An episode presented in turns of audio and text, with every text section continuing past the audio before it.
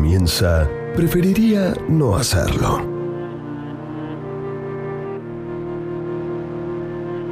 Fernanda Iglesias, Francisco Noriega, Eduardo Gutiérrez, Ariel Fiorenza, Martín Algueró, María de las Mercedes Laguna, Juana Rodríguez Simón, Gustavo Noriega son Preferiría no hacerlo. La exaltación de lo inútil.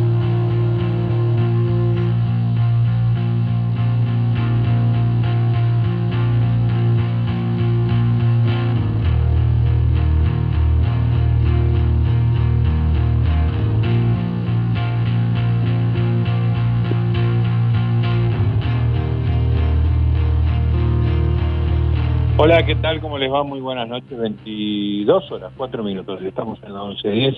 Estamos en Preferiría no hacerlo. Hoy es miércoles. Eso quiere decir que nuestro día temático. Vamos a estar hablando de una sola cosa hasta las 12 de la noche. Una palabra nos congrega, las canciones, los audios, las, este, entrevistas, eh, todo, todo, todo lo que tenemos hasta las 12 de la noche tiene que ver hoy con la palabra hermanos. Vamos a hablar de hermanos. Y le voy a preguntar al señor Ariel Fiorenza, que me acompaña esta noche, que es como un hermano radial. ¿Cómo está, mi pana, my brother? Oye, bro. Oye, bro. Y ahí nos ponemos a rapear. Escúchame, ¿cómo andás? Bien, bien. ¿Usted cómo está? Yo estoy muy bien, estoy fenómeno, gracias. Con ganas de estar ahí en la 1110 y no acá en el sillón, digamos, ¿no? Haciendo la digestión después de una cena opípara. Pero... Yo también, acabo de, cenar, la primera vez que ceno antes de salir al aire, ah, nunca como nada. Perfecto, trato de no tener ningún tipo de reacción este, secundaria o reacción. En cualquier momento me dice, no, Ariel no está, se fue al baño Se escucha el pi, pi, pi. Se cortó, claro. Muy posible. Ariel, Ariel, te apareció. Bueno, escúchame, vos tenés una hermana. Eh, yo tengo una hermana. ¿Cómo es tu relación con tu hermana? Y... tiene tres años más que yo. Cari tiene va para 51 ahora el 19 de noviembre, el, mismo día que, que, lo cumple usted. Ah, mira. Ajá, sí, y bueno, yo, voy para 48. Y, eh, o sea, tenemos una relación donde nos queremos mucho, pero también tenemos muchas diferencias. Tenemos muchas diferencias, tuvimos eh, a lo largo de, de, estos años eh, que, que, bueno, empezamos a estar juntos, tuvimos muchos distanciamientos, muchas peleas. Ah, no, complicado. sí, somos Fiorenza. Escucha, y, y Marta, eh, los quiero los dos por igual, obviamente, pero sí. el regalón. Eh, sí, eso es lo que dice mami, pero qué sé yo, no sé, siempre, bueno, después capaz que vamos a hablar un poco de, esto de los preferidos y todo eso, que siempre hay como un hijo, un hijo preferido. Eh, pero pero bueno, pero mami siempre siempre trató de, que estemos juntos y siempre que tuvimos peleados es como que ella insistió porque estaba mal y todo eso y a veces uno lo hace por convicción y otras veces por amor a ella. ¿No? El, estar junto con, con, el hermano. Pero, pero bueno, hoy por hoy, en el 2021, ya casi terminándolo, tenemos muy buena relación con Cari, nos hablamos casi todos los días. Ah, muy bien. Eh, sí, sí, sí, sí. Se me de buena relación. no, no, no, pero no quise venir al presente. Capaz que lo otro fue más, más del pasado. No, lo que pasa es que somos diferentes. Cari es, es es más eh, es más individualista, ¿no? Yo soy más familiar, más de estar con mami. Ella hizo su familia y, su familia de su esposo y sus dos hijos. Ajá. Eso es lo que tiene. Bueno, una fuerte denuncia estamos sí. Escúchame, Arelito, ¿cómo era eh, los niños, Karina y Arelito? ¿Cómo, era de, del chico yo? ¿Cómo era la relación con tu hermana de chico? Ah, con, con Cari, y bueno, no, no, o sea, eh, Karina siempre fue más papera y yo fui más mamero. Entonces esa diferencia también es como que hacía mucho, ¿no? Eh, Cari siempre fue, vuelvo a lo mismo, ¿no? Mucho más independiente, yo más, más, más casero, Cari iba a confirmación, tenía sus amigos, eh, Karina fue la, la, bueno, se puso de, novia y, fue la primera que, dijo, mi primer sueldo compré una moto y, se hizo ah. independiente. ¿Ella también eh, es motoquera? Cari sí es re motoquera, toda la familia somos motoqueros. sí, sí. Menos, menos mi viejo, que la primera vez que agarró una moto estaba con mi vieja y puso primera, hizo Willy. Y mamá la mandó al diablo. Maneja muy bien auto. Bueno, ahora no sé, hace tantos años que no lo, no lo veo, pero moto, no, moto no, no, no es para él. Está bien, perfecto. Eh, y, cuando eras chiquito, te llevaba tres años, eso que decir que podía hacer este, o odiarte porque venías a disputar el trono, o convertirse en una segunda mamá y cuidarte, educarte, etcétera. ¿Qué hacía? Eh, sí, sí, en, realidad sí, sí, al ser más grande es como que tenía ese rol, pero como yo también siempre fui más grande de la edad que tenía, o sea, si siempre digo, ¿no? Siempre me, me, me, ocupé de todos los quehaceres de la casa, cuando mis hijos se separaron, que se separaron cuando yo era chico, es como que yo me encargaba de cortar el pasto, de lavar la ropa, de plancharla a mi mamá, porque mi mamá trabajaba en una fábrica, entonces como que siempre era el que estaba más en la casa.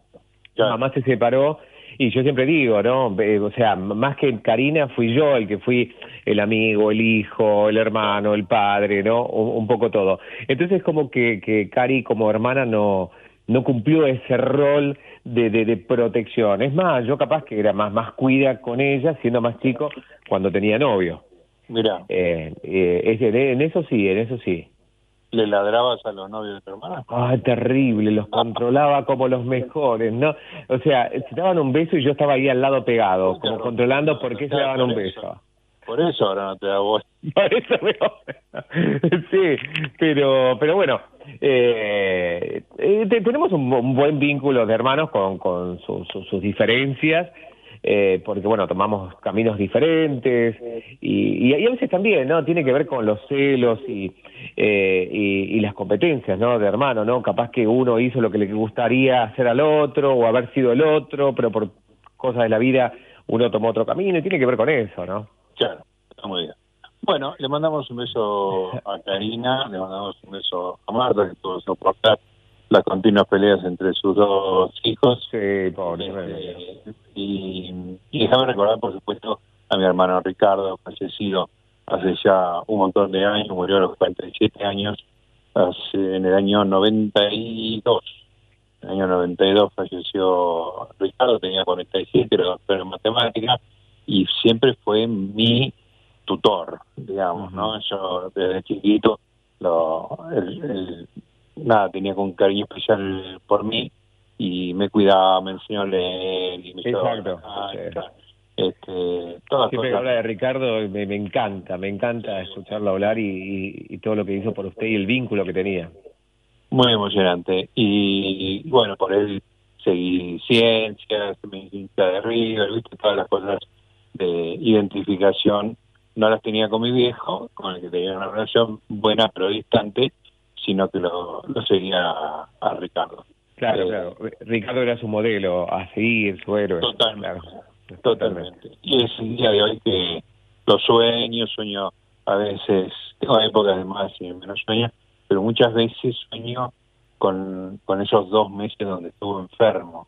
Este, y es muy tremendo porque es como que en los sueños no murió, pero está muy mal. ¿Entendés? y, claro. Y, es como que la muerte es una cosa que está pendiente, que, que va a suceder, ¿viste? Y bueno, este, nada, es una, una relación que no que no termina nunca y la verdad que lo, sigo extrañando como como cuando fue la tragedia. Hay una biblioteca en la ciudad universitaria, en la Facultad de Ciencias Exactas y Naturales, el pabellón 1, que se llama Ricardo Noriega, porque bueno, fue un profesor muy querido. Siempre que alguien se da cuenta de que yo soy hermano de quien fuera su profesor de análisis matemático, este, se sorprende y me, me hablan maravillas, ¿viste? me hablan súper, súper maravillas. Así que eh, muy lindo recuerdo hoy en el Día de los Hermanos a Ricardo José, no diga acá, José, de segundo nombre, pobre.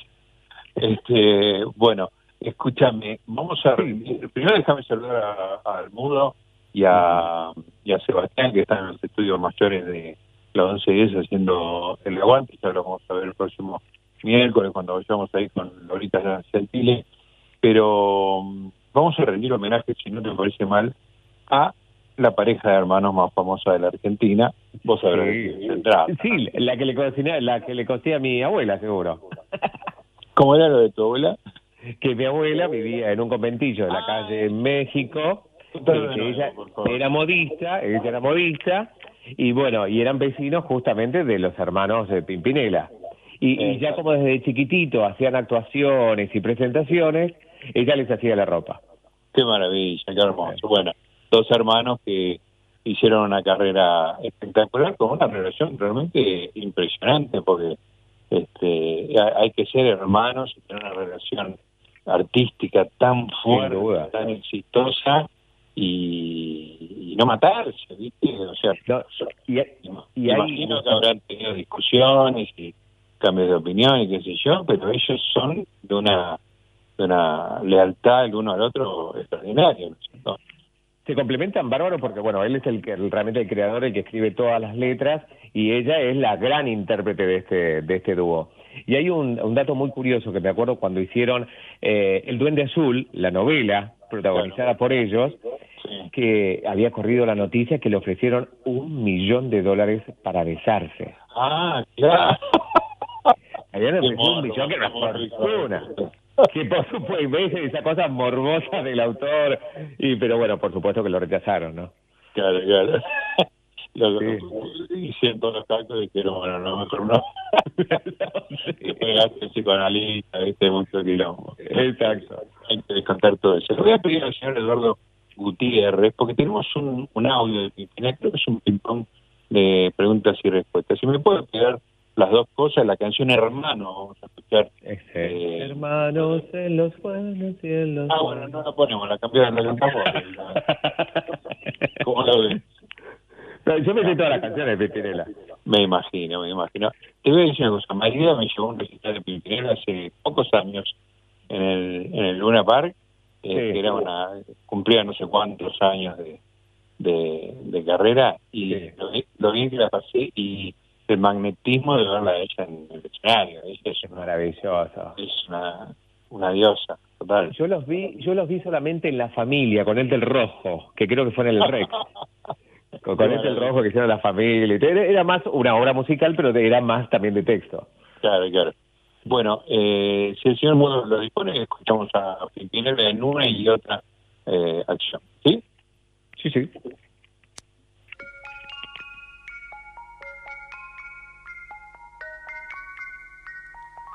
Cuando tú naciste, yo apenas tenía seis años.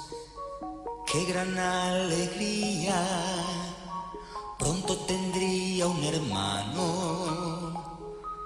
Y llegaste tú a las nueve y diez, una mañana a fines de mayo. Y tan grande fue aquella ilusión que como pude te tomé entre mis brazos, ya me había olvidado quería un hermano.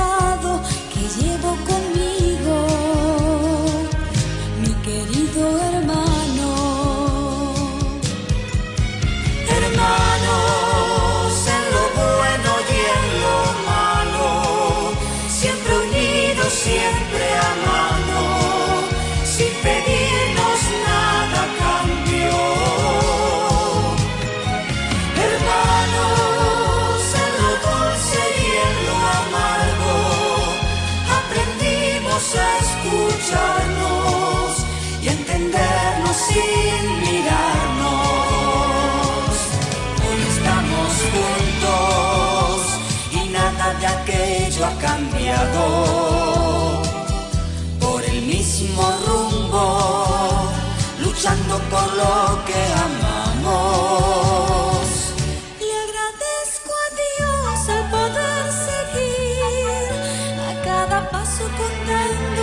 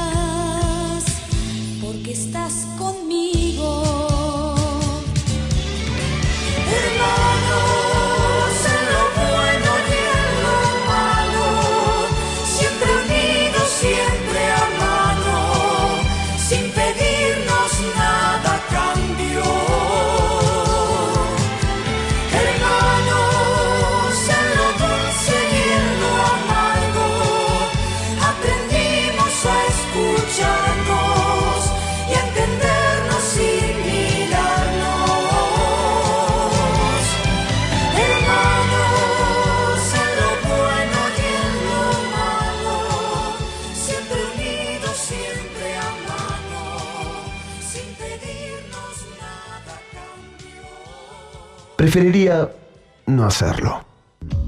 Hola, soy Catalina Dlugi y ustedes ya saben que tenemos la hermosa costumbre de encontrarnos todos los sábados a las 12 en la querida 1110.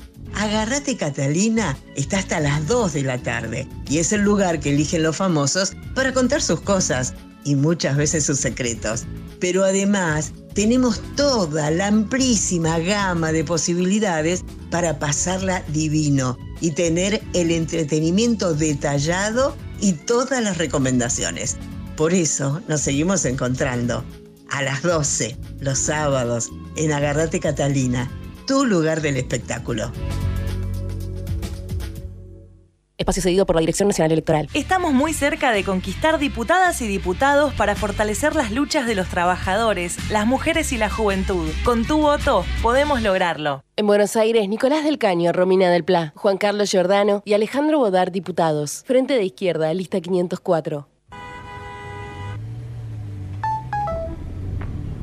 Che, cabezón, se bajó el gordo, loco. ¿No hace la gamba mañana para el partido? Ok, dale. No nos vaya a colgar, loco. Esta vez no, porfa.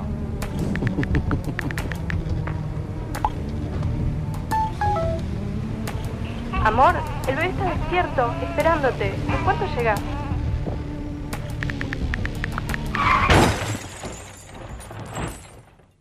¿Recibiste el mensaje? El celular al volante mata.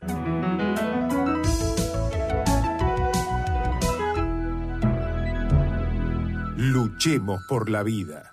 Preferiría no hacerlo. Digamos que en una época, un día lo vamos a hablar, en una época se decía que, que al comienzo, cuando ustedes empezaron con Pimpinela, no faltaron periodistas que decían que era muy incestuoso lo que ustedes ¿no te acordás de esa época, ¿no? Y porque no sabían que éramos hermanos. Bueno, y los que los que decían eso sabiendo, el problema, lo, el problemita lo, tenían Pero ellos. vos te acordás, yo me acuerdo. Sí, sí, sí, totalmente, sí, pero Bueno. bueno, ¿qué querés? Bueno. ¿Alguna vez, ¿Alguna vez dijiste a una canción mía de las que te paso para los discos, a una letra, en tu intimidad, dijiste, leyendo la canción, dijiste, esta no la canto ni en pedo? Sí, no solo en mi intimidad, sino que te lo dije a vos también. si recordás. ¿Qué es lo que, lo que no te gusta de mí que nunca te animaste a decirme? Me animé a decir prácticamente. Me gustó. Me animé a decir buena. prácticamente No, todo. no, pero ¿qué es? ¿Qué es? Hay algo que es. Lo que más te gusta, eh, me gusta lo que menos dije. Menos. Es lo que menos. menos, sino que, que cuál es la gracia. Habla bien de mí, te digo. Habla un Nunca rato se- bien de mí. Entre las hermanas eh, Nara se escuchó algo parecido. Sí, sí, sí. sí. Bueno, No, que- bueno, lo que lo me- dijiste y nunca en público. No, no, lo que menos me gusta es por ahí que ella primero de pensar algo Tampoco te pases, ¿eh? Tampoco. Antes de pensar, lo que más me gusta de ti, eh, hermano, Ahora déjalo. es que a veces antes de pensar algo que estoy proponiendo, diciendo, no sé qué, decís, no. Es, es como que el no muchas veces, la la mayoría está como a flor de piel. Y después escuchar la de Superman. No, ahí te doy la razón. Tengo terror.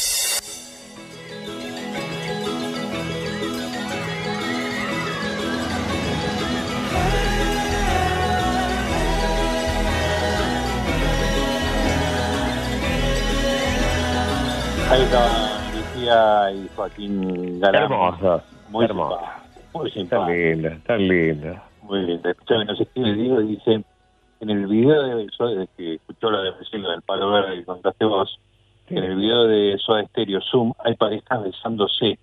Cuando hicieron el casting, una quedó porque mostraron un beso fogoso que funcionaba para el video. Y la Mm. pareja dijo que les costó bastante el beso porque eran hermano y hermana. Ay, no, por Dios. No, yo no me imagino dándome un beso con mi hay que tener una gana de salir en el video de pues aparte de ahí ni plata habría, yo por un yo por un palo verde le, le doy un beso a vos no sé cualquier cosa no tengo ningún problema palo verde con mis hermanas bueno lo, lo pensaría Eh, bueno, no, no, yo lo hubiese pensado. Por un palo verde como lo ofrecieron a ellos, yo lo hubiese pensado. no yo por un palo verde te beso cualquier cosa Sí, sapo, cualquier cosa. yo por figurar un video de Soda Stereo hubiera decapitado a mi hermana dice Diego pero por ahí es más fácil decapitar a la hermana que darle un beso en la boca. Sí, sí, sin duda. Yo creo que es más fácil. Sí, no, Dios. Ay, no me lo haga pensar. bueno escúchame Aredito contame algo Sí, vamos a hablar, de- ya que estamos hablando del hermano, vamos a hablar del Día Mundial del Hermano. ah ¿cuándo es eso? En la mayoría de los países se festeja el 5 de septiembre. Bien. Pero como nosotros somos las contras, cuando lo, lo celebramos? El 4 de marzo. Ah, nada que ver. Na- nada que ver. Ahora, ahora le explico por qué se festeja el 5 de septiembre. Primero vamos al origen de la palabra hermano, que proviene del término de latín germanus, que Ah. significa germen. Ah, Que su- o sea, lo peor. Exacto, que a su vez proviene de la palabra giño o giño, que significa verdadero y exacto. Ajá. La elección de este día, vamos a decir del 5 de septiembre, donde se, se, se celebra en la mayoría de los países, es eh, justamente se debe a la fecha del fallecimiento de la madre Teresa de Calcuta, Ah. que dedicó su vida a realizar obras sociales por todo el planeta. Claro. A algunas curiosidades de los hermanos. Sí. De- de- de hermanos. A los 11 años, un niño pasa 33% de su tiempo libre con sus hermanos. Ajá. Perfecto. Aún en la adolescencia ese tiempo es de 11 horas a la semana. Sí. Un niño pasa mucho más tiempo con sus hermanos que con su maestra, sus padres o cualquier otra persona. Ah, mira qué importante. Otra curiosidad es de los que son hermanos. Los primeros hijos son más inteligentes que los últimos. Gracias por lo Los-. Los hijos que nacen primero tienen un IQ más alto que los que nacieron después. La teoría más fuerte sobre esto eh, dice que los hermanos mayores pasan mucho tiempo enseñando a sus hermanos menores, es lo que le pasó con Ricardo, y eso les ayuda a reforzar sus propios conocimientos y capacidades. Ajá, claro. Por lo cual tiene, tiene una cosa. Les refuerza la inteligencia. Después otra curiosidad, los hermanos menores son más extrovertidos que los mayores. Ajá. Pero O sea, los, para los hermanos menores son más extrovertidos que los mayores. Ah, ahí está, sí. Yo soy mucho más extrovertido que mi hermano. Ahí está. Sí. Pero los hermanos menores son más saludables, pero los mayores viven más. Pobrecito en ese caso. este Pero sí, evidentemente yo soy mucho más saludable. Con mi panza y todo, ¿eh? Aunque los hermanos puedan parecerse a nivel físico, generalmente no son iguales en personalidad. Quizá tenga que ver con la necesidad de diferenciarse, pero no hay conclusión al respecto. En esto, chao. Y vamos, bueno, no vamos a hablar de los hijos únicos porque estamos hablando justamente de los hermanos. Hermano, yo lo único que no se puede hablar hoy es de hijos uno. justamente de lo que no tenía que hablar. Exactamente. O sea, el único tema tachado hijos únicos. Te tiraste de cabeza. Pero bueno, algunas curiosidades de, de- de los, hermanos, de los hermanos. Bueno, es para ver qué pasa cuando no hay hermanos. O sea, de alguna Bueno. manera estamos hablando de los hermanos. Bueno, los hijos únicos maduran más rápido. Ajá, claro. Est- Estando en una casa cuyas interacciones son en su mayoría con adultos y donde los juguetes son solo para una persona. Bueno, también pasa eso en el caso, por ejemplo, mi, mi hermana tiene, va a cumplir 51. Sí. Mi cuñado va a cumplir 72. Ah, mucho más grande tu cuñado. Exacto. Mi sobrino tiene 27 años, Sí, pero mi sobrina tiene 15. claro. Y, y, o sea, si bien Santi, Santiago, es recontra hiper maduro, la inteligencia que tiene Nayara, por, esta, por este vínculo directo que tiene con el padre, es maravillosa, el vocabulario, todo, es increíble. Claro, claro. Está muy bien. Bueno, acá el pequeño Elías funciona como tiene un, tiene un hermano. Eh, esto es un tema interesante. Yo, eh, eh, Elías tiene su hermano que es Poncho, digamos. ¿no? Sí. Este, y, y no me, yo tengo muy claro, todo tiene hijos de cada uno, obviamente, este, pero nunca me salió la idea de que eran medio hermanos. ¿entendés? Claro. Es como que es una expresión que no se usa más. Sí. Eh, para mí sería horroroso decir que ellos son medio hermanos. Ellos son hermanos y se aman como hermanos Sí. gemelos, ¿viste? No hay, no hay diferencia. Sin duda. Eh, y bueno, como hay mucha diferencia de edad, también Elías es estimulado por todos lados, ¿no? Porque vive Sin duda, claro. los adultos y eh, él tiene todos los juguetes para él, todas estas cosas de hijo único, y además su relación fraternal también es con un adulto, digamos. Claro, me pa- parece con Poncho, eh, que también lo comenta mucho, con, con Poncho, más allá de, de que ustedes, tanto Mariela como usted, eh, también tiene esa parte lúdica, pero lo lúdico lo desarrolla más con Poncho, seguramente, Sí, ¿no? Lo, lo estimula más, claro. La PlayStation y todo eso. Conmigo hace deporte. Eh, al básquet, al básquet ahí en la terraza. Exactamente. Que se me rompió el aro, después vemos. Pedimos un aro en donación. Exacto. ¿Quién dice que alguien está ¿Algo más escuchando? o...? No, no, por, por ahora eso. Lo liquidaste, perfecto, me parece bárbaro.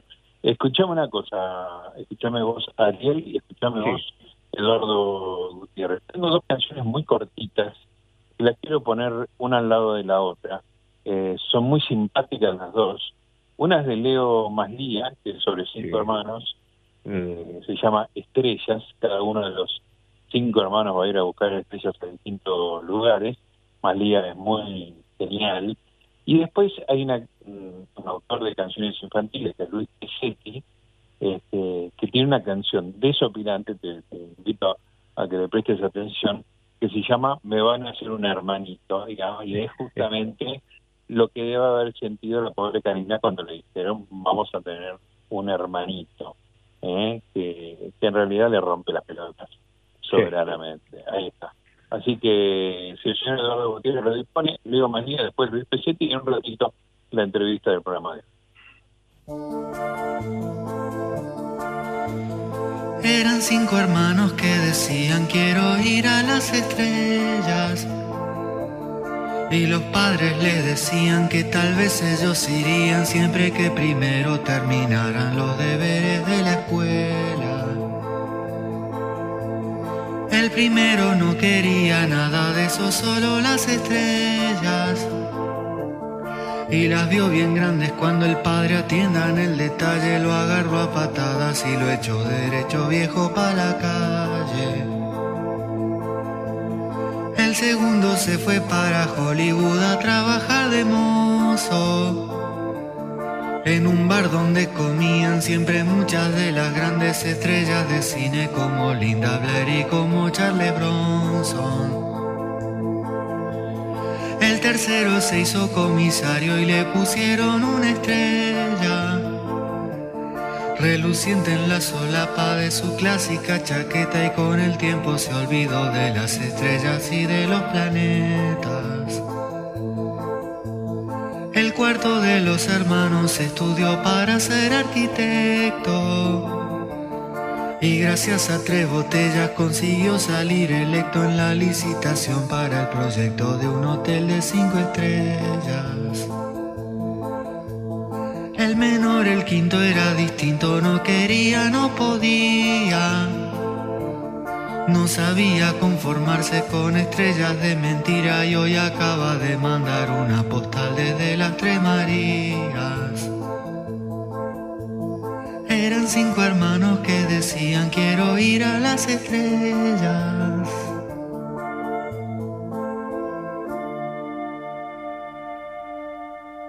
Preferiría no hacerlo.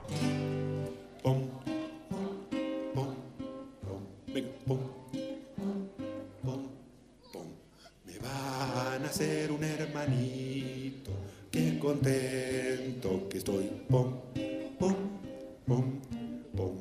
Ya no estaré más solo en casa, ahora compartiré todo con él, como mis papás, por ejemplo, me van a ser un hermanito, qué contento que estoy. Pom,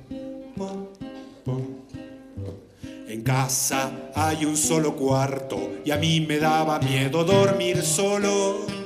Y ahora mis papás me dijeron que no voy a tener más miedo porque viene un hermanito a hacerme compañía y usar mis juguetes.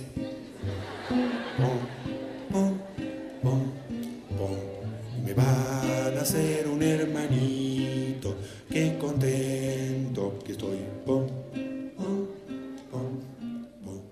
casi no tenía miedo, total que no era para tanto. Al fin no era tan feo dormir solo. Pregunté si más o menos van a ser de mi edad, me dijeron que no, va a haber que esperar. Me van a hacer un hermanito, qué contento que estoy. Pom, pom, pom, pom, pom.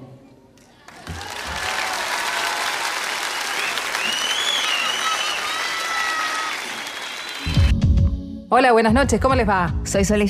Mi nombre es Nuria Am y junto a Yamila Conti las tres hacemos cada domingo Muy de Minas. Un ratito antes de la medianoche, en un encuentro de café, una aquelarre de domingo, es un mate o un vino, es esa amiga completándote la frase. Es el dolor de panza de tanto reír y el abrazo justo después de llorar. Todo eso y mucho más es Muy de Minas. Te invitamos a acompañarnos cada domingo, minutos antes de la medianoche en Radio Ciudad.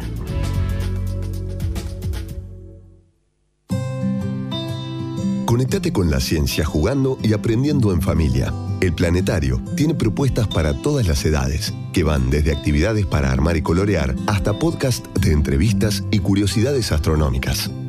Ingresa a las redes del Planetario en Instagram, Facebook, Twitter y Spotify o a www.planetario.buenosaires.gov.ar y descubrí el universo desde casa.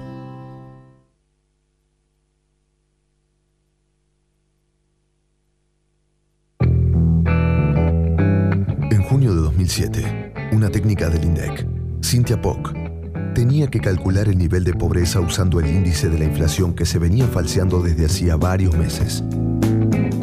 Se plantó y arriesgó su trabajo diciendo, preferiría no hacerlo. Parece increíble, ya pasaron 15 años y vienen para festejarlo con nosotros los quintillizos Riganti. ¡Adelante! Ah, ah, ah, ah. No puedo creer lo que estoy viendo. Porque ellos estuvieron de bebitos. Después de un año, de dos años, de no sé, siempre les festejamos los cumpleaños. Sí, es cierto. Y ya pasaron 15 años. Aparte, qué lindos que son. Son y vos también, Franquito. Gracias. El único hombre de la casa, ¿no? Del, va, del grupo. Sí, sí. Ay, qué trabajo vas a tener para defender a estas chicas. De los, de los lobos, ¿no? Sí, bueno. ¿Sos celoso? Trato, ¿Vos las sí, acompañás a bailar y todo? No. No, no salimos mucho juntos, pero eh, medio cuidas hoy, sí. Sos cuidado. Ay, Sí, sí, mamita querida, precioso. Bueno, yo tengo un juego para hacer, para así los, porque jamás las, las- no son tan, dif- son un poco diferentes, no son tan iguales. No, no son iguales. No.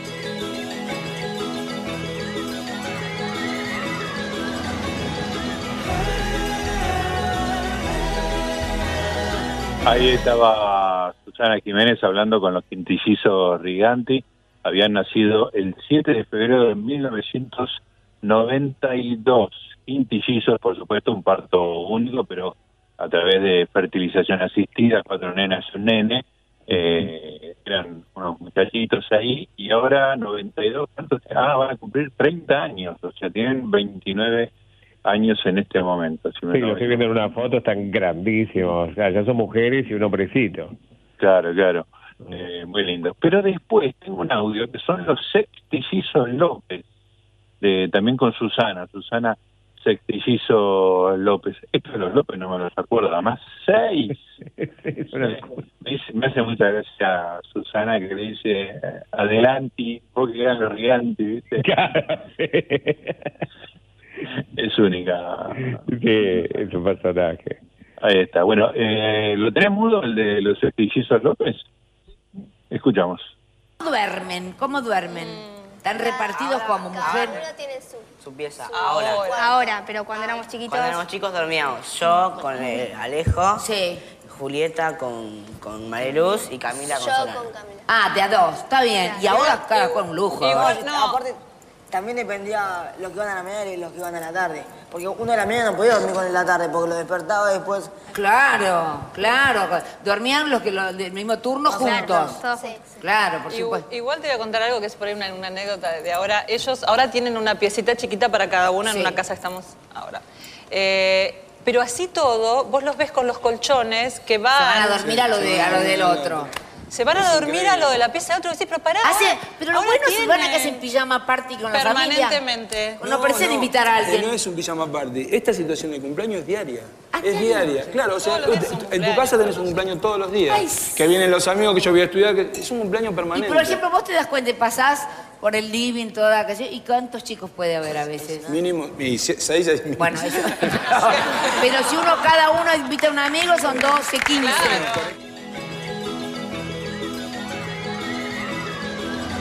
Ahí estaba Susana Jiménez con los sextis, hizo qué buena que es Susana, no, me parece de parpajo, este medio perdido que tiene, es muy graciosa. Y, y hablando de hijos múltiples, la, la familia más famosa, las trillizas más famosas, obviamente son las trillizas de oro, ¿no es cierto? Claro. Te voy a contar, eh, antes de escucharlas a ellas, eh, te voy a contar dos cosas. Primera, primero que cuando, cuando tenían un programa de televisión, así una serie, yo lo veía, y yo estaba en la facultad, era ya un muchacho eh, grande, pero gustaba de ellas, ¿no? Entonces, este, me, me caía muy simpática. Y una vez... Las tres Marías, ¿no? Era, ¿no? Tres Marías, exactamente. Y, y una vez estoy volviendo de la facultad, no, sí, imagínate, yo ya tenía, no sé, 20 años, y cuando el colectivo llega a Plaza Falucho, ahí en Plaza Italia, no, Plaza Falucho no, a Plaza Italia, eh, veo que están filmando las trillizas de oro. Entonces, me bajé con un, no, con un amigo. Nos bajamos y le pedimos un un autógrafo, efectivamente. Por supuesto no había celular para sacar fotos, ¿no? Si no, me hubiera sacado muchísimo. Claro, una selfie. Y tenía, tenía el cuaderno donde tomaba todas las, este, eh, las notas de la facultad y en medio de todo eso aparecía la toda escrita que decía con cariño las trillizas. Lindas, que son, no, son hermosas. Ahora yo lo sigo por, por Instagram, son fantásticas. Y qué vínculo hermoso que tienen. Qué unidas estuvieron, son. estuvieron con, con James Mamón, si no me equivoco. Este, muy graciosas, son muy simpáticas. Muy simpáticas. No son nada tontas. Y te voy a contar otra cosa. Mi mujer, Mariela, este, tiene un superpoder extraordinario, que es el siguiente. Las distingue a las tres. Ay, yo no puedo. Adriano hace lo mismo, porque Adriano también es re fan y sabe quién es cada una. No, no, yo no puedo. El otro día me lo mostró, me dijo, antes de que las identifiquen, me dijo, esta es María Laura, esta no sé qué, esta María no sé cuánto, y me dijo, esta es la más linda, y las otras no son tan lindas como esta, pero sabía todo perfecto. Y cuando me puse a mirar, tenía razón en, en los nombres, y además tenía razón que una era más linda que las otras. Eh, espectacular, realmente. Eh, bueno, escuchamos a las trillizas, escuchamos. Ay, Dios. Es bueno. Ese era en el ¿Les gusta Madison Square no? Garden. ¿Les ¿Eh? gusta verse? En algunas cosas. ¿Sí? Ahí sí, en lo de ¿No se Mancera no. ¿No se enamoró de, algún- de alguna de ustedes? No, no, no, no. Julio. Vos- no. Vos, vos- Mira, mírenme a los ojos. vos sabés. ¿Sí? Sí. Vos sabés que ahora que yo estuve. ¿Por que- qué dijiste no, no, no? Sí, sí, Porque sí, sí, justamente sí. la damnificada. no, no empecemos, mira. Bueno, está escrito. ¿eh? María Laura, Está fue. escrito, Laura. Gracias. Está escrito. Bueno, no importa, se escriben Hágase tantas cargo. cosas. Se escriben tantas cosas. Usted se me hace cargo. Vos sabés que lo más gracioso es que estuve ahora visitando a mi hija Paulina que vive en San Cugat, en Barcelona. Y estaba este gran despiole de Julio, que si el hijo, que el Sí, ADN. es cierto, sí. Bueno, y otra, y vos es que nos decían que todo lo que decían de Julio, que si era el hijo, no, la imagen era Julio cantando con nosotras. Y yo agradezco porque la tuve que internar a mi mamá en el Hospital General y gracias ya que nosotros seguimos siendo las trivillas de Julio, este, nos trataron muy bien. Entonces, yo decía, no puede ser que se acuerden. Y me explicaron, no, lo que pasa es que en todas, en todas esta noticia están fotos, filmaciones, estamos nosotras tres estén con él. Pero Mateico fue el que nos llamó a nosotros y nos Ah, dijo, sí, ah, fue Mateico. está Julio que quiere eso, Julio, Julio, decíamos nosotros, Julio. Claro, nosotros en nuestra época, en el 78, estábamos con Supertramp, con que En no otra teníamos... cosa. en- Ah, otra, Julio Iglesias. Julio Iglesias, el galleguito, que canta sin me dejas, no vale. Ah, bueno, y empezamos a cantar, bueno, lo conocimos, nos pareció el- un sol y fue una cosa realmente internacionalmente a nosotros nos dio un espaldarazo muy Pero fuerte. enorme, enorme. Muy ¿Se fueron a vivir afuera ustedes? Nos fuimos a vivir dos años a España, España, así- claro. hacíamos, hacíamos base en España y de ahí salíamos a Turquía, a Italia. Era eh, un, un español, Julio Iglesias, que fue conocido mundialmente. ¿Se portó bien con ustedes? Muy ¿Ah, bueno. sí? Era un caballero. Un señor. Un señor. Igual viajábamos con mamá, papá, mi abuela y nuestro tío, que era nuestro representante. O sea que había que atravesar personas para. Pero bueno. No, sin siempre- embargo pudo. Pero mira, No, nada, pero no, ¿por qué siempre, decís siempre, cosas que no son? siempre fue muy respetuoso. Sí, siempre, siempre, siempre, estuvo- señor, nosotros sí. fuimos muy cómplices con él, él nos trataba muy bien. Había mucha diferencia de edad. Nosotros teníamos Muchísima, 18 y él tenía claro. 36, aunque acusaba 33 en la canción. Ah, sí. Tenía Claro. 36. Tenía 36. Pero bien. Y, Y en esa época influía, ¿eh? ¿Qué en esta manera, época qué de manera de 18, tener 36. hijos? ¿Cuántos hijos ha tenido? Y ya como nueve hay. Me parecieron uno nuevo, ¿no? Le Ah, sí, nueve, el noveno. Que hace Pero 40 hay, ¿eh? años que anda buscando por el amor. Ay, para repartir, ¿eh? No, te preocupes.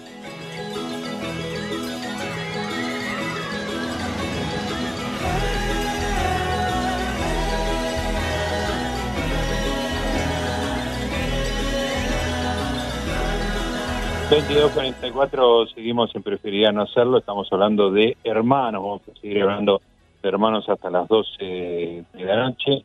Y bueno, hay una hay historias que a mí me conmueve mucho, a mí me emociona mucho la gente que bueno, que por, por decisión o por, por ahí por dificultades eh, a la hora de la fertilización lo han eh, decidido adoptar y darle un hogar a, a chicos que por ahí estaban este, sin un, sin sus padres en una situación un poco más complicada. Tengo el ejemplo, ahora está en boca de todos Carolina Lozada, que es candidata a senadora por la provincia de Santa Fe. Bueno, es una historia que ella oculta un poquito, no la quiere hacer demasiado pública, pero tuvo dos chicos de, de guarda en, en la casa y bueno, ahora está peleando para quedárselos.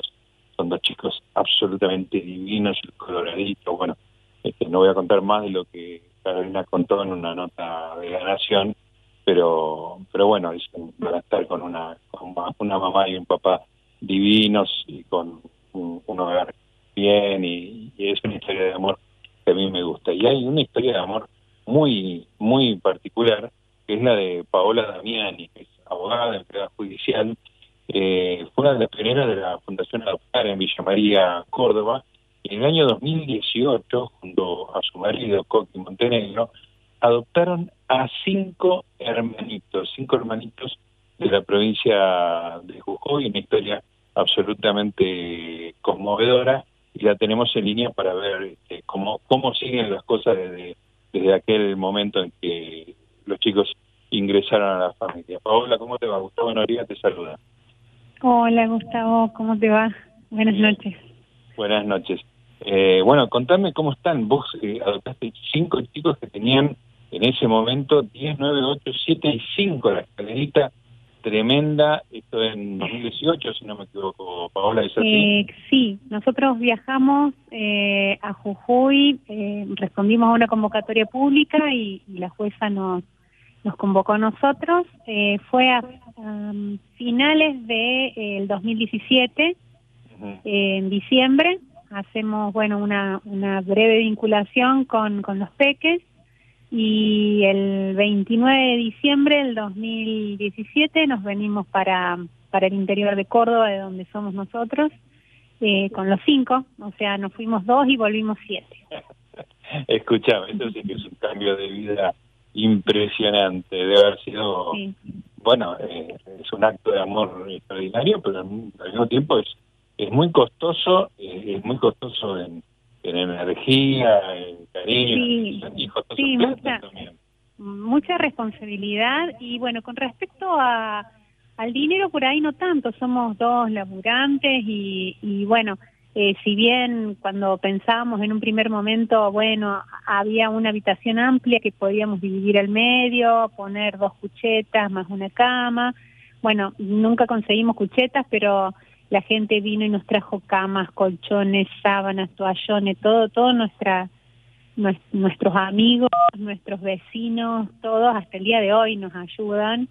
Eh, así que bueno, eh, eso es maravilloso porque los chicos también lo ven, ¿no? Y, lo sienten como nosotros. eh.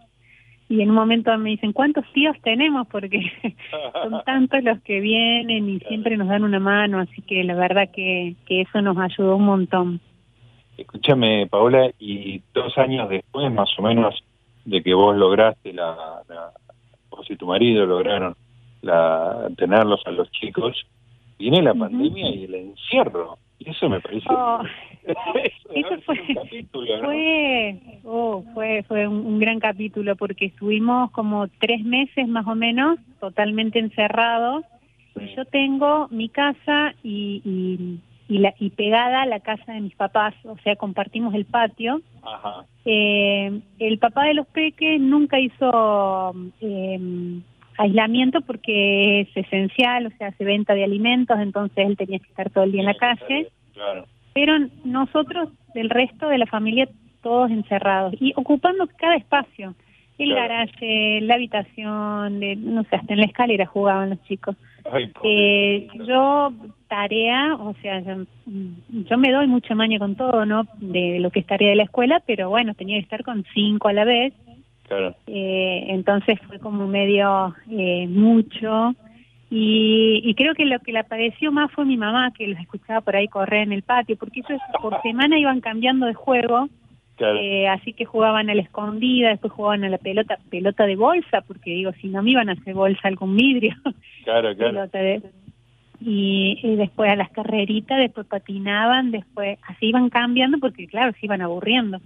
Claro. Sí. Pero tenés, tenés un tenés un lugar al aire libre donde ellos podían este Ay, no es muy grande, no es muy grande el patio, pero eh, claro, era pasar por enfrente de la ventana, no sé, de la habitación de mi mamá y decía a mi mamá, me voy a mudar porque yo tengo, se- sentía como que le estaban invadiendo, el pobre, estaba padeciendo la pandemia doblemente.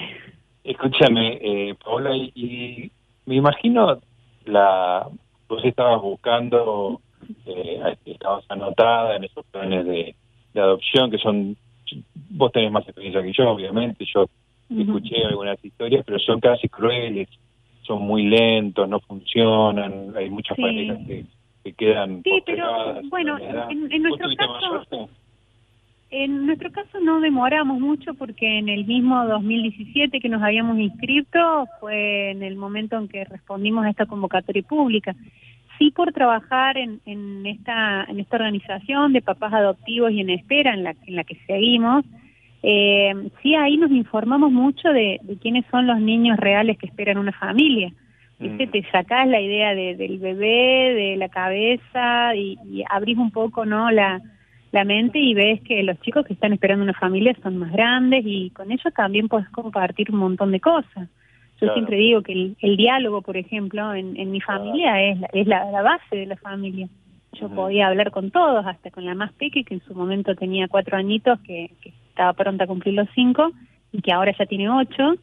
Eh, entonces es como que fuimos pasando por muchas etapas, eh, pero siempre con el diálogo. Y, Entonces, por ejemplo... ellos, para ellos vivir una experiencia por ahí medio incomprensible, cambiar de familia, que aparezcan ustedes.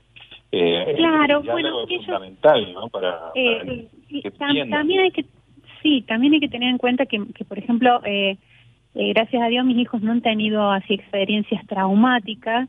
Entonces sí han pasado por dos hogares pero tienen lindos recuerdos tanto de su familia biológica como de los hogares y, y eso creo que también ayuda un montón a, a que a que pudiéramos eh, o sea hablarlo y, y, y es un tema habitual sentarnos en la mesa y comer alguna comida y que digan, ah, esto lo comíamos en tal lugar en donde estábamos. O sea, es como que siempre está presente el, el pasado y, bueno, parte de la identidad de ellos, ¿no? Que bueno, y está integrado, digamos, no es que hay un corte y Sí. se terminó. lo Sí, eso me parece que es fundamental. Después también conocemos otras experiencias de chicos que no querían saber nada con, con experiencias anteriores y, y bueno, y la familia se tiene que ir construyendo de otra forma. Pero bueno, eh, En nuestro caso fue así.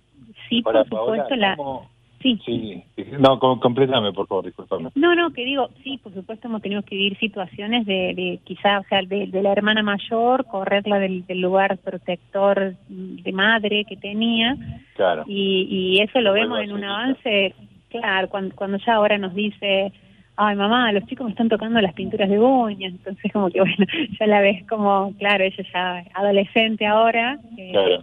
ya es como que está en, otro rol, no está tanto en el, en- en- acá cuando vino. Te quería preguntar, Paola, cómo habrá sido el momento de la decisión, porque digamos, vos, ustedes con vos con tu marido, con el Coqui, estaban esperando respuestas de- del sistema y, y, y por qué les proponen cinco juntos. Este, ¿Es algo habitual en esto? Si no eran los cinco, No, en, realidad, eh, bueno, así como como nosotros en realidad, en realidad teníamos que esperar acá en Córdoba a ser evaluados y que nos llamaran para un niño de, de acá dentro de la provincia para que permaneciera en su centro de vida, vendría a ser. Pero eh, también existe lo que se llaman las convocatorias públicas, que son llamados así a, a todo el país, cuando no hay en esa provincia personas inscritas para, eh, por lo general es, eh, no se inscriben para adolescentes o no se inscriben para niños con problemas de salud o grupo de hermanos numerosos. Y yo siempre leía las convocatorias porque las subíamos a nuestras páginas de nuestras redes sociales de, de la fundación Claro. y leyéndola dije, mira, esta, mira, pues, y, o sea, volamos, viste, de, de decir, ah, mira, mira, en la mesa cuadrada eh, entramos ocho, seríamos siete, o sea que entramos bien. Eh, la pieza, como te decía, le metemos dos cuchetas, la, la dividimos en medio, pero así volando. Y tu marido con la misma filosofía que vos. No tanto, porque me dijo, ¿cinco? Eh, sí, yo sí, sí. Bueno, me dice, llama por teléfono y pregunta. Así que llamé, me dijo, bueno, me, me contó más o menos las características de los peques y me dice, bueno, piénsenlo y cualquier cosa me mandan un mail, nos dijo la psicóloga de ahí del juzgado. Al otro día le mandamos el mail diciéndole que sí. Al día Sí. siguiente se resolvieron Sí, en sí, noche. estábamos como, estábamos como muy embalados así de... Qué hermoso. sí. Y Y, de ese después tuvimos a una... ¿Cuánto Ahí tardó hasta tuvimos una- completar? Y más, más o menos fue un poco más de una semana que nos hicieron una entrevista vía Skype. Sí. La jueza, la psicóloga, fue una hora, una hora y algo. Nos preguntaron de todo, eh, de cómo estaba compuesta nuestra familia, de qué pensábamos nosotros, de qué, qué sentíamos, en qué trabajamos, todo, todo, todo, todo- todas las dudas se sacaron. Y cuando cortamos, eh, Coqui nos dice, nos llaman a nosotros. Seguro que nos llaman. Y yo me reconvencí de eso. Sí. Y a la semana siguiente, fue justo de un miércoles a un miércoles, me llama la psicóloga y nos dice, bueno, ustedes han sido, ni sabíamos nosotros cuántas personas habían entrevistado, no sabíamos nada. Después nos enteramos que habíamos sido 18 en total, Ah, un montón. postulantes, sí, de, de todo el país, 18. Ah. Y que la, la jueza le había gustado, que, que teníamos mucha energía, que, que éramos jóvenes y que teníamos teníamos que tener aguante Claro. y, que, y que teníamos una familia, si bien yo de mis viejos soy yo sola, pero pero Coqui tiene cinco hermanos y bueno, están todos acá cerca, tenemos, viste, así esa red de contención que, que necesitamos. Y mm, bueno, la cosa es que cuando nos dijeron, yo, yo ya estaba a modo mamá desde que cortamos la entrevista y Coqui me dijo que éramos nosotros. Así que yo le decía a él, dormí la siesta ahora que después no vas a poder dormirla, viste, lo cargaba. La Claro. cosa es que cuando me avisa a mí la psicóloga, le dije, listo, entonces, ¿qué es lo que hay que hacer? ¿Qué papeles tengo que llevar? Eh, ¿Qué día tenemos que estar allá? Yo estaba todo, todo organizado en mi cabeza. Pero cuando corté y lo llamé a él, él eh, hizo el auto a un costado que estaba haciendo así a los clientes y se largó a llorar y vino acá a casa y quedó dos días en cama Sí. diciéndome que cómo íbamos a hacer, que él no les quería fallar, que, que, que cómo, cómo, es como que se veía como que no iba a poder. Le digo, bueno, le digo, pero ustedes son muchos hermanos, vamos a salir adelante, nos van a ayudar. Yo estaba re pila. Y no, y los hermanos vinieron a hablarle y, y bueno, ahí levantó y dijo, sí, sí, tenés razón. No, en un momento me asusté y dije, llamo y digo que no, porque se había asustado de tal manera. El motor, claro. que- Pero el motor son no, vos, después, no, después estaba reembalado más que yo todavía. Qué. Así que, y bueno, y siempre decimos que el viaje desde acá hasta Jujuy fue más corto, lo sentimos más corto que desde eh, tribunales hasta el hogar. Eh, ahí se nos hizo eterno, un montón de incertidumbre. Claro. Eh, no sabíamos ni cómo se llamaban los peques, solo sabíamos que, qué sé yo, que, que los más chiquitos eran un azote, que como eran la más grande, como era la segunda y así. Así Claro. que bueno, íbamos con esos pocos datos y muchas ganas. Claro. Y después, ¿cómo se resuelve eso? ¿Una los viste?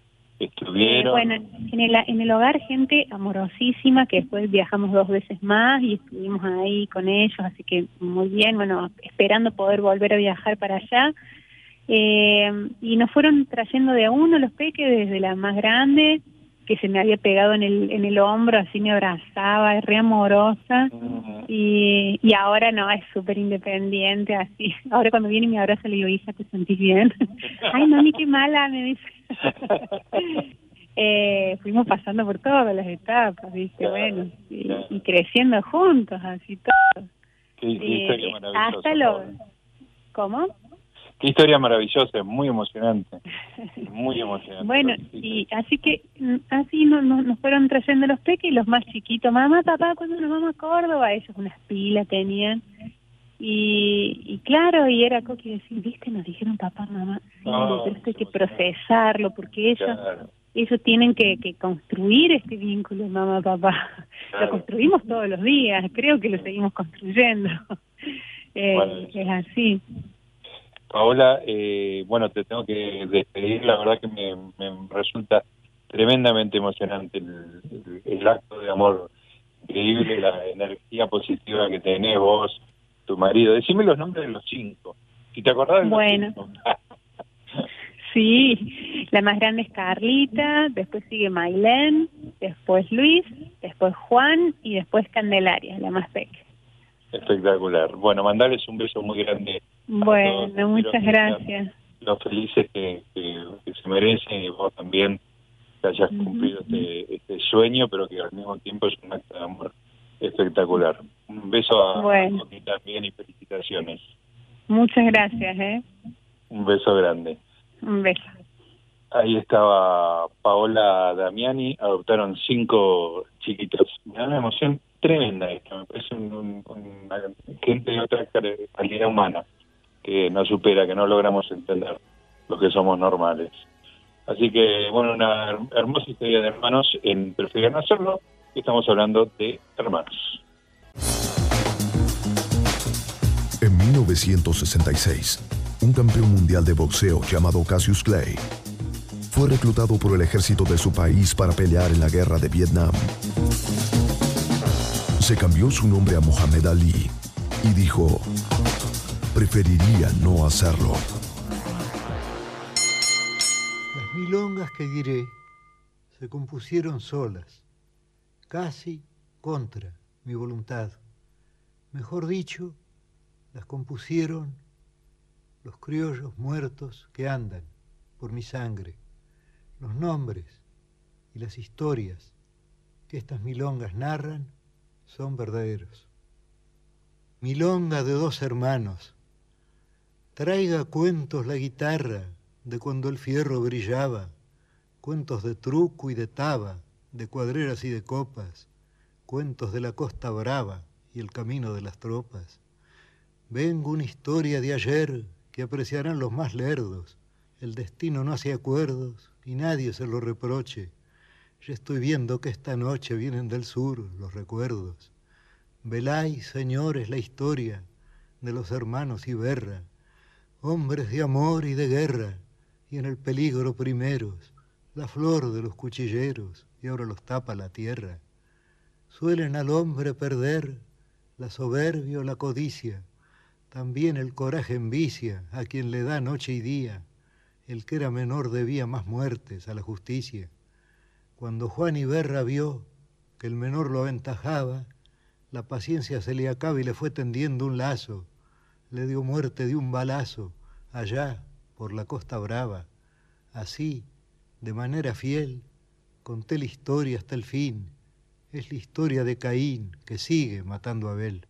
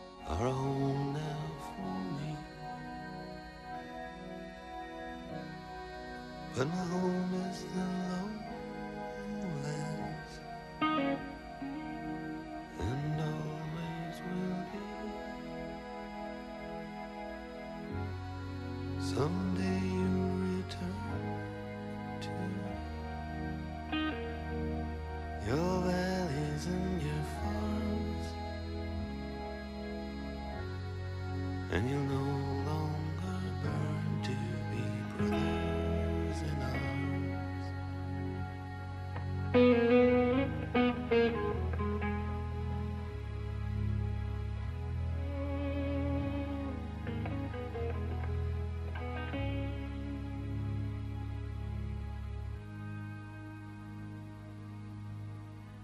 Through these fields of destruction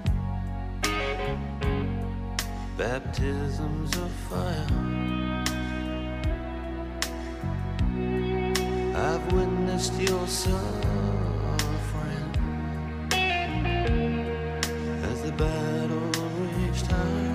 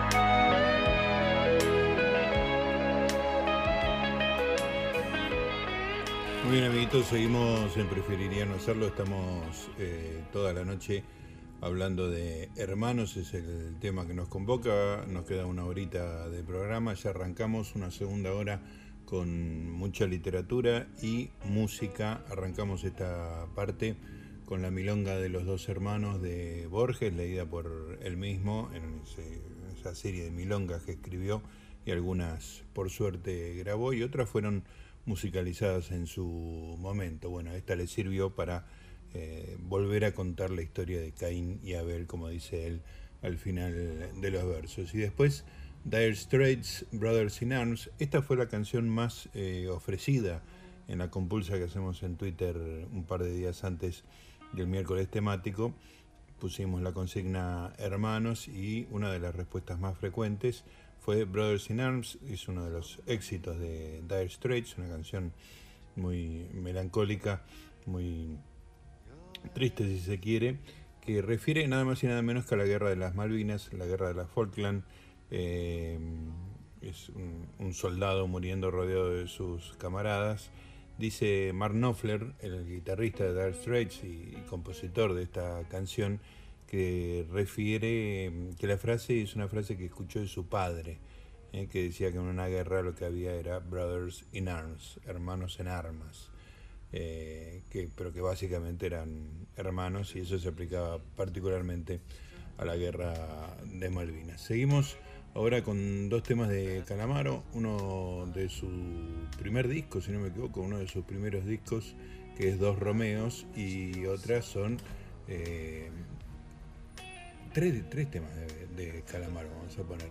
Eh, vamos a hacer primero Dos Romeos, que es de su primer disco, después las hermanas Victoria y Soledad, que es de Honestidad Brutal, y cerramos con su hermano Javier eh, haciendo con él No me nombres, una canción de Javier Calamaro que hacen los dos, esto es un recital en vivo de Andrés, este, y si bien la canción no habla de hermanos, bueno, el hecho de que está cantado por los hermanos Calamaro me pareció apropiado. Así que un potpurrí de tres canciones de Calamaras y seguimos en Preferiría no hacerlo con hermanos. si no terminamos juntos.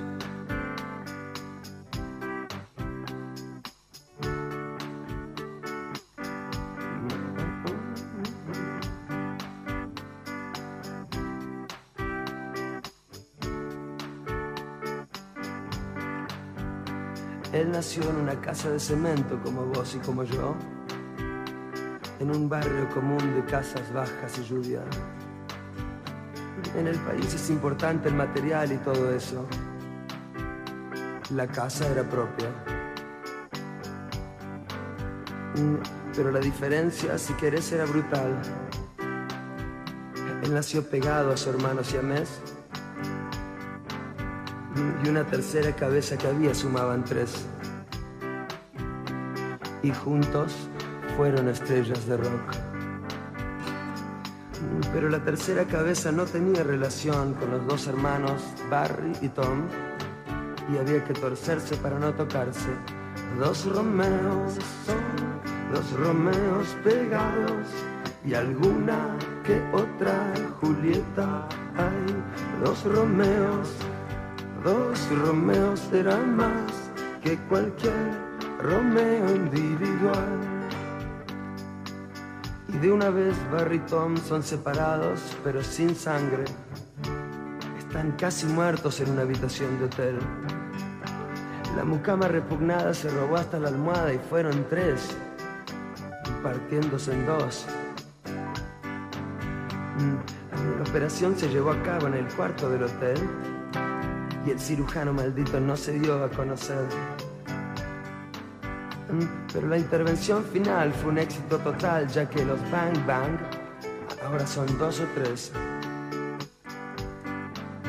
Dos Romeos son dos Romeos raros y alguna que otra Julieta hay. Dos Romeos raros, dos Romeos son más que cualquier Romeo individual.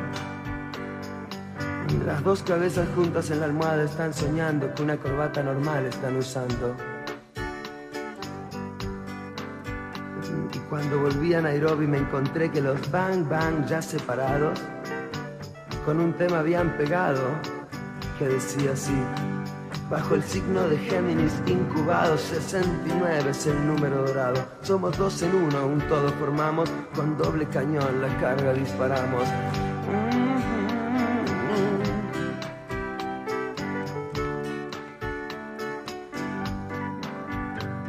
Los dos hermanos operados, uno está vivo, creo que es Tom, creo. El otro sobrevive con un corazón artificial de cartón. Pero no resistieron la siguiente operación y las tres cabezas en un nudo descansan para siempre.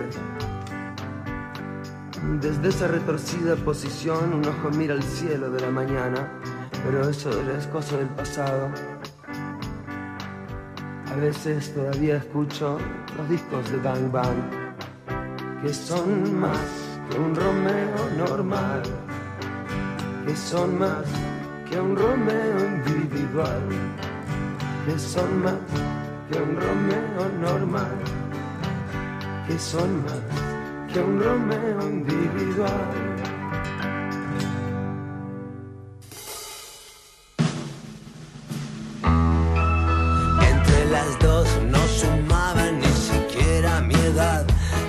Hermanas mellizas, Victoria y Soledad, son el santo grial del rock and roll animal.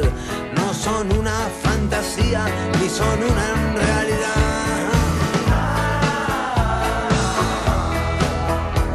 Una sola vez vi juntas a Victoria y Soledad y nos dimos un gran beso en honor a la verdad. Parecía la canción de Randy sin la coca. Las dos eran demasiado, pero una no era poca.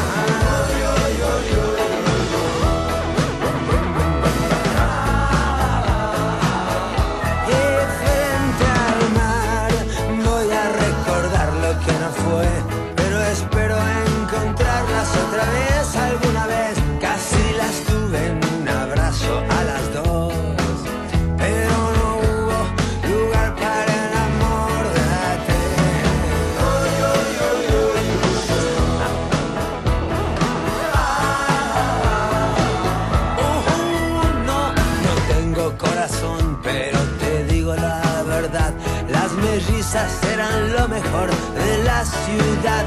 Hubiera sido lo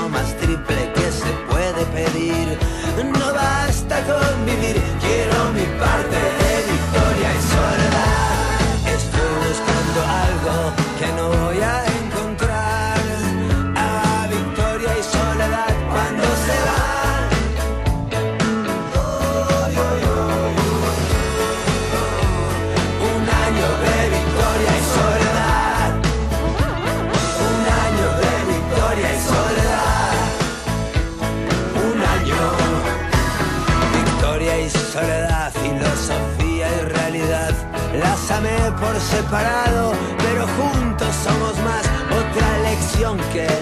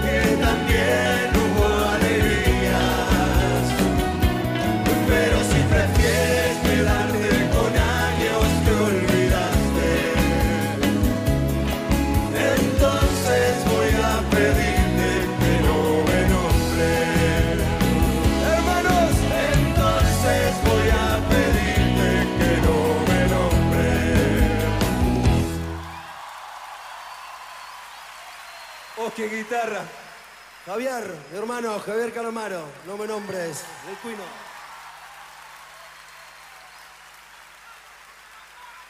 Te invito al escenario y te lo doy. Juanse, Juanse, bienvenido.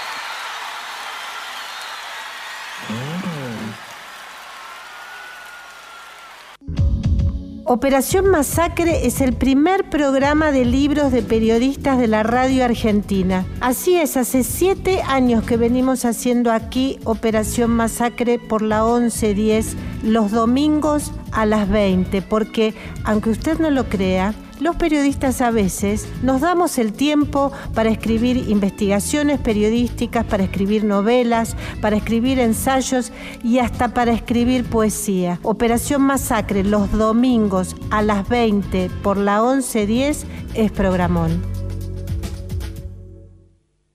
Espacio cedido por la Dirección Nacional Electoral. Estamos muy cerca de conquistar diputadas y diputados para fortalecer las luchas de los trabajadores, las mujeres y la juventud. Con tu voto podemos lograrlo. En Buenos Aires, Nicolás del Caño, Romina del Pla, Juan Carlos Giordano y Alejandro Bodar, diputados. Frente de Izquierda, lista 504. Existe más de una manera de dar vida. 6.000 argentinos esperan. 40 millones. Podemos ayudarlos. Todos podemos dar vida. Comunicate al 0800-555-4628 www.incucay.gov.ar Es un mensaje del Ministerio de Salud, Presidencia de la Nación. Fines de los años 70. Preocupados por los excesos y cuestionamientos de la juventud hacia el orden establecido que se habían dado en años anteriores, la Liga de Padres de Familia, la Asociación Pro Moral Sudamericana, sectores del Opus Dei, el Comisariato por la Familia y otros grupos conservadores deciden promover a un grupo musical cuyas canciones inculquen en la juventud ideas acordes con el orden moral que defienden. Es así que auspician el primer trabajo de Busonatos, un dúo formado por los hermanos Ismael y Karina Busonato. El tema se llamaba Gritarle a mis padres estuvo mal. Subtitulamos la letra para que presten especial atención a ella. Mis padres son crueles y resentidos. En mí vuelcan su fracaso y su suerte. desquitan su odio en mí todas sus frustraciones. Por eso un día les grité un poco fuerte. Lo pienso y yo sé que estuvo mal. Gritarle a mis padres, son muy cerdos, pero estuvo mal. Aunque siempre me pegaron y el cerebro me lavaron, gritarle a mis padres sé que estuvo mal. ooh, ah, wah, ooh, ah, wah, ooh.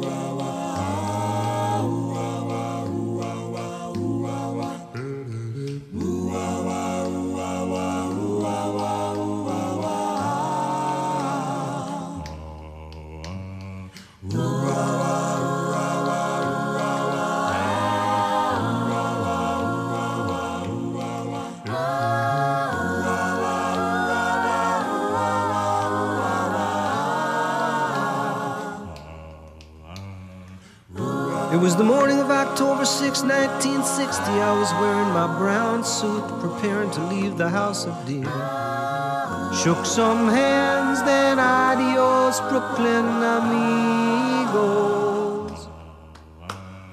Maybe some of them had hopes of seeing me again. Some even said that my judge, Judge Daryl Culkin, wouldn't play it by the book, maybe let us off the hook. But whoa, whoa, Afraid to leave the project, to cross into another neighborhood. The Blancos and the nigger gangs, well, they'd kill you if they could.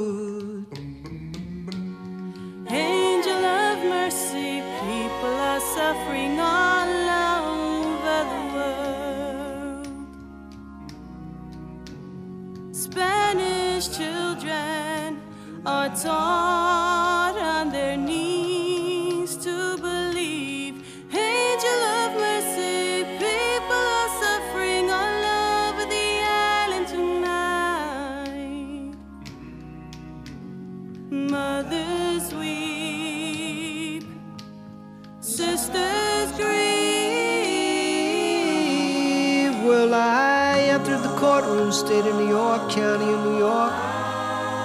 Some spick they scrubbed off the sidewalk.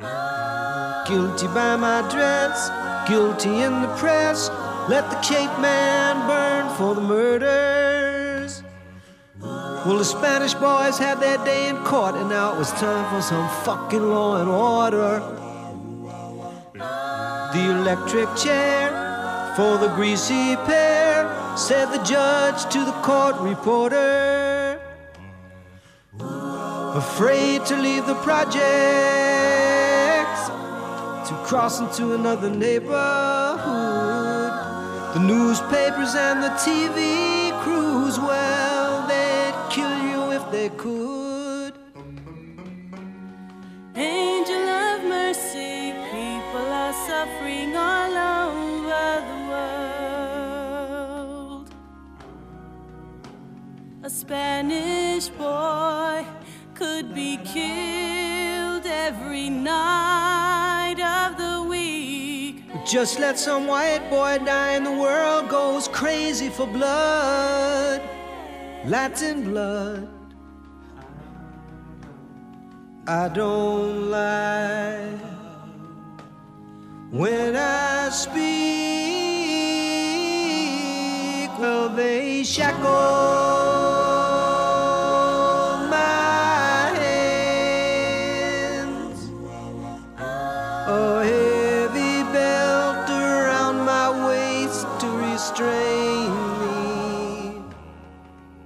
And they shackle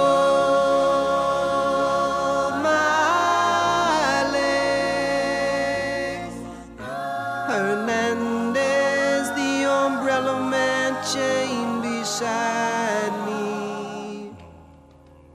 Then we rode that black Mariah through the streets of Spanish Harlem, calling old just to lay our prayers upon them, crying, Adios, hermanos, adios,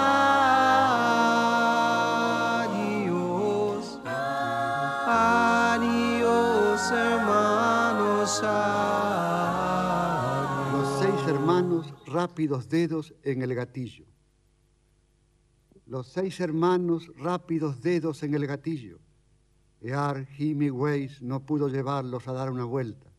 Oían cantar a San Samut Amatuma, guantes de seda. San Samut, qué bien cantaba guantes de seda en el alma. En la taberna de los cuatro dos y de parte de Al, una sonrisa le regalaban en cada tiro, y para el alba del mostrador, cerveza y éter, los seis hermanos, rápidos dedos en el gatillo. Los seis hermanos, rápidos dedos en el gatillo, muerte de orilla, ventana pronta, noche de duelo, con la mirada te decretaban la sepultura. Aquellos tiempos de los Obanion, de los Aielo, y eran los días larga aventura sobre el acero, altos camiones, puertas cerradas y canastillos, alegres flores, naipes quebrados, nieve en la calle, los seis hermanos, rápidos dedos en el gatillo. Los seis hermanos, rápidos dedos en el gatillo, sentimentales bandoneonistas de las terceras, fichas pesadas de barberías y de prisiones, ágiles piernas en las batidas y en las ruletas, funambulismo, magia fullera, clima de circo, y amores fáciles en las riberas de los domingos y cuchicheos bajo las luces de los los seis hermanos rápidos dedos en el gatillo. Pero San Samut murió fregándose ajo y cantando, Al está preso, Joe Howard duerme como los niños y ya están muertos, las manos juntas, los ojos blancos, los seis hermanos rápidos dedos en el gatillo. Sí, camaradas, y los entierros fueron suntuosos y ángeles negros revolotearon sobre las tumbas y ya están muertos, los ojos blancos, las manos juntas, los seis hermanos rápidos dedos en el gatillo.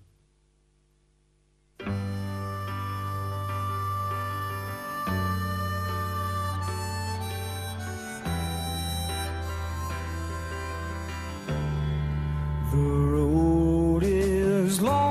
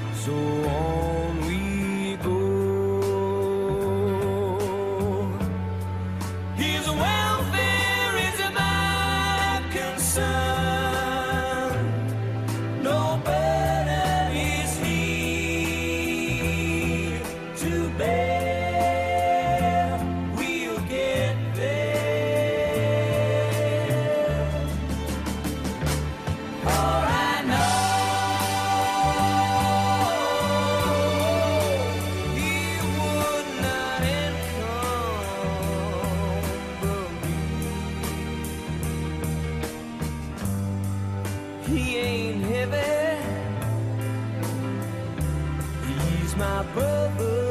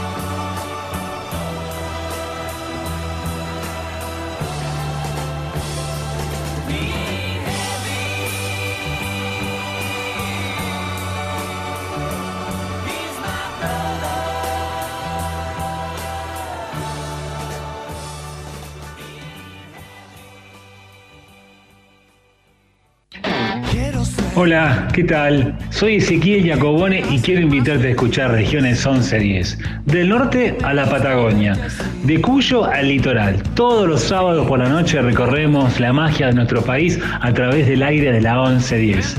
Descubrí junto a nosotros las voces del arte local de cada rincón argentino, la diversidad de nuestros paisajes, los sabores de nuestra cocina tradicional, las maravillas que las manos artesanas pueden crear e incluso los proyectos que nuestras mentes inventoras son capaces de idear. Regiones 1110. Todos los sábados de 22 a 23 viví las regiones argentinas sin salir de tu casa por la 1110, la radio pública de Buenos Aires. Regiones 1110. ¿Nos une? Lo que compartimos. En estos días de aislamiento social es importante cuidarnos entre todas y todos. Si vos o alguien que conoces sufre violencia de género, llámanos al 144 las 24 horas los 365 días del año. Estamos para ayudarte. Cuidarte es cuidarnos. Buenos Aires Ciudad. Fines de los años 70. Preocupados por los excesos y cuestionamientos de la juventud hacia el orden establecido que se habían dado en años anteriores, la Liga de Padres de Familia, la Asociación Pro Moral Sudamericana, sectores del Opus Dei, el Comisariato por la Familia y otros grupos conservadores deciden promover a un grupo musical cuyas canciones inculquen en la juventud ideas acordes con el orden moral que defienden. Es así que auspician el primer trabajo de Busonatos, un dúo formado por los hermanos Ismael y Karina Busonato. El tema se llamaba Gritarle a mis padres estuvo mal. Subtitulamos la letra para que presten especial atención a ella. Mis padres son crueles y resentidos. En mí vuelcan su fracaso y su suerte.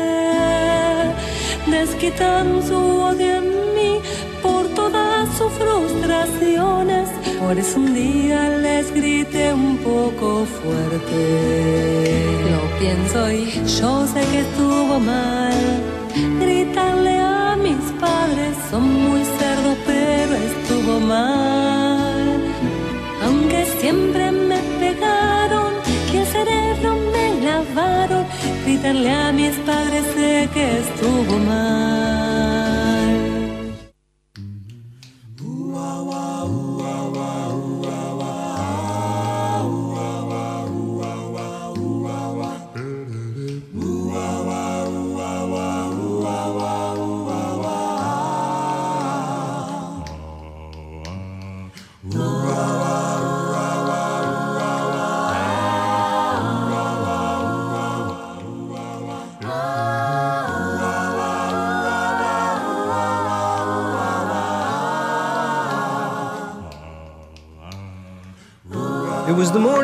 October 6, 1960. I was wearing my brown suit, preparing to leave the house of dear. Shook some hands, then adios, Brooklyn amigos. Maybe some of them had hopes of seeing me again. Some even said that my judge, Judge Daryl Culkin, wouldn't play it by the book, maybe let us off the hook. But whoa, whoa, Afraid to leave the project, to cross into another neighborhood.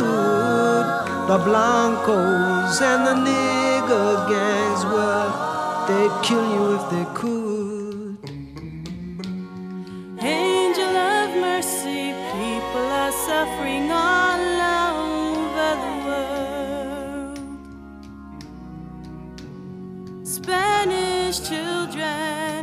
Are taught on their knees to believe. Angel of mercy, people are suffering all over the island tonight. Mothers weep, sisters grieve. Well, I entered the courtroom, state of New York, county. Just some spick they scrubbed off the sidewalk. Guilty by my dress, guilty in the press. Let the Cape Man burn for the murders. Well, the Spanish boys had their day in court, and now it was time for some fucking law and order. The electric chair for the greasy pair, said the judge to the court reporter. Afraid to leave the projects to cross into another neighborhood. The newspapers and the TV crews, well, they'd kill you if they could. Angel of mercy, people are suffering all over the world. A Spanish boy be killed every night of the week. Just let some white boy die and the world goes crazy for blood. Latin blood. I don't lie when I speak. Well, they shackle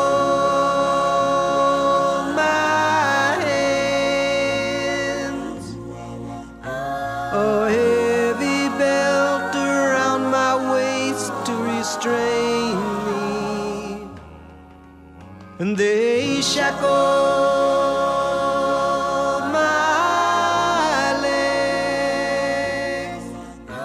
Hernandez, the umbrella man, chained beside me. Then we rode that black Mariah through the streets of Spanish Harlem, calling just to lay our prayers upon them, crying, Adios, hermanos, adios, adios, hermanos, adios. Los seis hermanos rápidos dedos en el gatillo. Los seis hermanos rápidos dedos en el gatillo. Ear Weiss no pudo llevarlos a dar una vuelta. Oían cantar a San Samut Amatuma, guantes de seda. San Samut, qué bien cantaba guantes de seda en el alma. En la taberna de los cuatro dos y de parte de Al, una sonrisa le regalaban en cada tiro, y para el alba del mostrador, cerveza y éter, los seis hermanos, rápidos dedos en el gatillo. Los seis hermanos, rápidos dedos en el gatillo, muerte de orilla, ventana pronta, noche de duelo, con la mirada te decretaban la sepultura. Aquellos tiempos de los Obanion, de los Aielo, y eran los días larga aventura sobre el acero, altos camiones, puertas cerradas y canastillos, alegres flores, naipes quebrados, nieve en la calle, los seis hermanos, rápidos dedos en el gatillo. Los seis hermanos, rápidos dedos en el gatillo, sentimentales bandoneonistas de las terceras, fichas pesadas de barberías y de prisiones, ágiles piernas en las batidas y en las ruletas, funambulismo, magia fullera, clima de circo y amores fáciles en las riberas de los domingos y cuchicheos bajo las luces de los garajes, los seis hermanos, rápidos dedos en el gatillo. Pero San Samut murió fregándose ajo y cantando, al está preso, Joe Howard duerme como los niños y ya están muertos, las manos juntas, los ojos blancos, los seis hermanos, rápidos dedos en el gatillo. Sí, camaradas, y los entierros fueron suntuosos y ángeles negros revolotearon sobre las tumbas y ya están muertos, los ojos blancos, las manos juntas, los seis hermanos, rápidos dedos en el gatillo.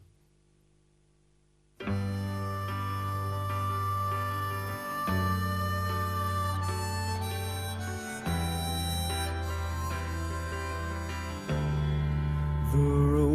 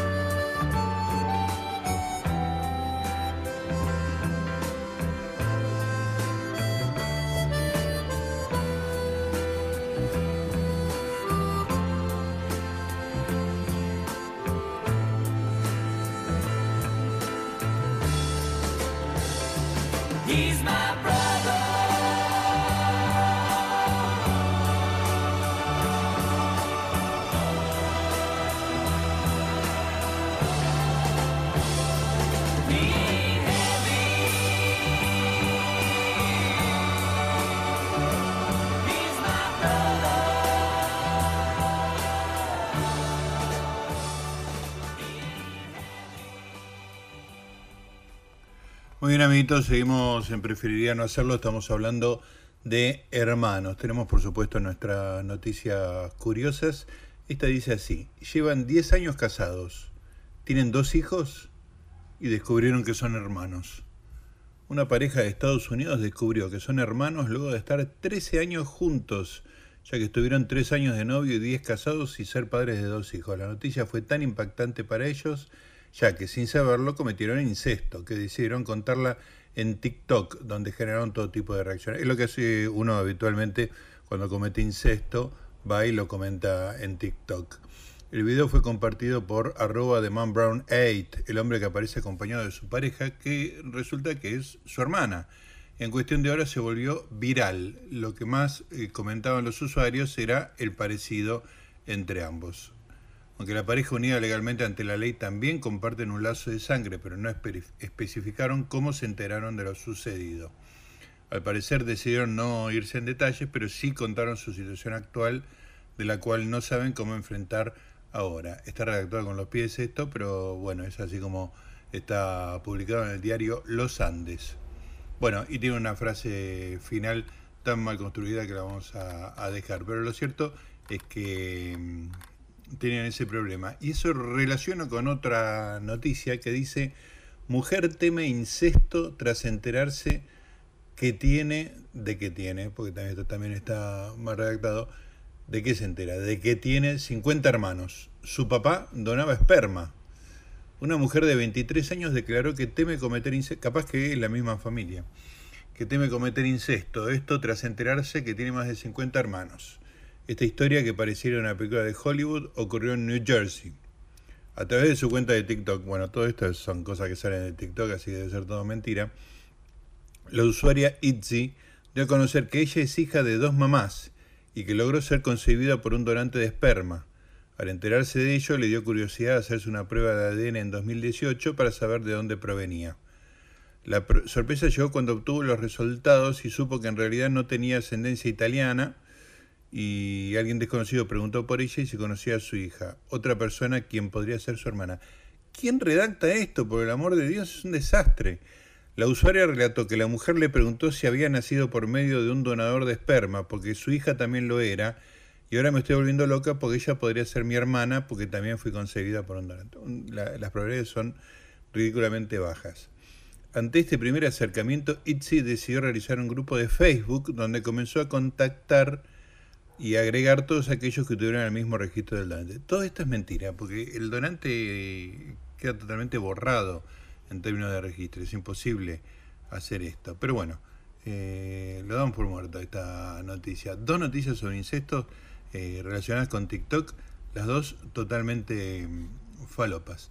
Vamos a hablar de una banda de hermanos, vamos a escuchar un tema de un grupo de hermanos que nada menos que Virus. Virus es el grupo de los hermanos Moura, Federico, Julio y Marcelo. Eh, a comienzos de los 80 arrancaron en la ciudad de La Plata. Entonces, una de las bandas más influyentes de la década del 80.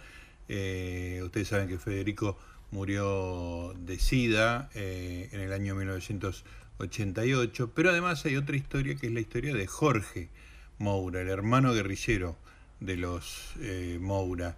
Eh, a principios de la década del 70 se sumó a las filas del PRT, del ERP, donde se lo conoció como el Sargento, Manuel. Fue secuestrado en el año 1977, apenas tres años antes de que sus hermanos crearan Virus. Y justamente hay un, tema de, Virus que está dedicada al hermano, que es lo que vamos a estar escuchando en este momento. Y el tema se llama Ellos nos han separado.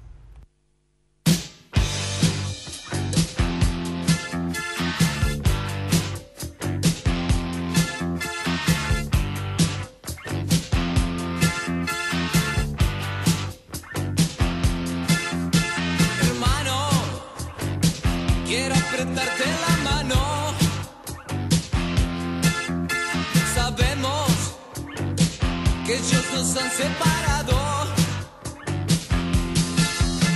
Parece ser un mal general que va a haber que solucionar.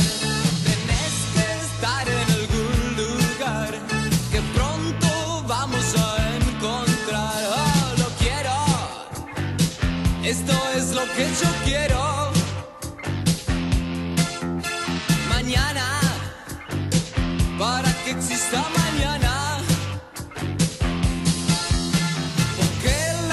noche tiene final, la vida vuelve siempre a cantar con su pedazo de libertad. Amigos míos, una vez más, para poder cantar, bailar, para poder amar, gozar, para poder reír, llorar, tengo que estar con vos de nuevo, porque esto es lo que yo quiero.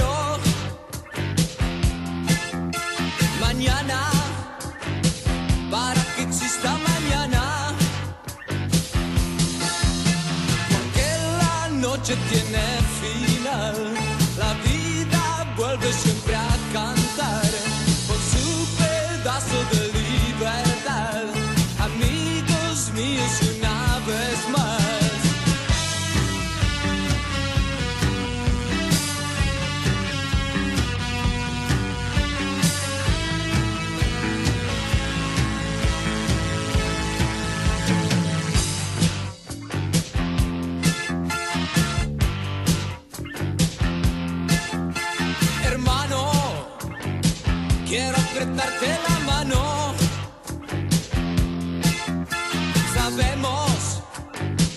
Que ellos nos han separado. Parece ser